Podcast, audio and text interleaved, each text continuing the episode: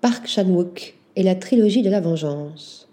Si on connaît aujourd'hui Park Chan-wook pour Stalker en 2013, Mademoiselle en 2016 ou la série The Little Drummer Girl en 2018, le cinéaste est devenu mondialement célèbre il y a 20 ans avec Old Boy, un long métrage au cœur d'une trilogie qui ressort en salle. Nous sommes en 2003 et un homme hirsute se réveille dans une valise laissée à l'abandon au milieu d'un vaste champ. Il vient d'être libéré après avoir passé 15 ans enfermé dans une petite pièce sans savoir qui l'a séquestré ni pourquoi. Enfin libre, il est bien décidé à se venger. Old Boy, le cinquième film du coréen Park Chan-wook, Grand Prix au Festival de Cannes, a tout de l'œuvre culte pour un grand nombre de cinéphiles. On oublie pourtant parfois que ce long métrage est la partie centrale d'une trilogie proposant plusieurs variations sur le thème de la vengeance. C'est par Sympathie for Mr. Vengeance en 2002 que débute le triptyque.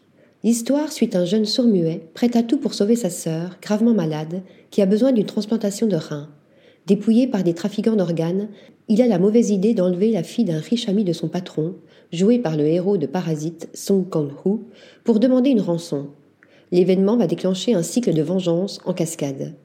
La patte de Park Chan-wook, cette violence stylisée et cette morale ambiguë où personne n'est fondamentalement bon, qui fait tout le sel d'Old Boy, est déjà bien présente dans ce premier volet. Elle atteindra son apothéose visuelle avec Lady Vengeance en 2005, où se mélangent des éléments des scénarios des deux précédents films, mais cette fois-ci au féminin. On y suit en effet une jeune femme, accusée injustement de l'enlèvement et du meurtre de plusieurs enfants, qui met en place un vaste plan de vengeance après avoir passé une dizaine d'années en prison.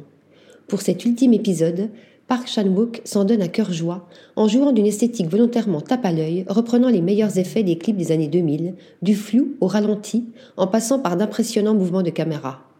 Le tout est sublimé par une bande-son particulièrement efficace quand il s'agit de mettre en valeur des personnages. En particulier pour l'héroïne, Gumja, interprétée par Lee Young-hee, dont c'est le rôle le plus marquant, que les robes noires cintrées et l'emblématique maquillage de tueuse de sang-froid rendent aussi grave que classe. Si la narration construite en flashback peut parfois dérouter, Lady Vengeance est l'apothéose d'un style qui se permet ici d'étonnantes libertés, comme la présence d'un certain humour relativement absent des films précédents et qui s'apprécie encore plus après avoir vu Sympathie for Mr. Vengeance et All Boy, soit le concentré d'un style qui sera par la suite souvent imité mais rarement égalé. Article rédigé par Pierre Charpillose.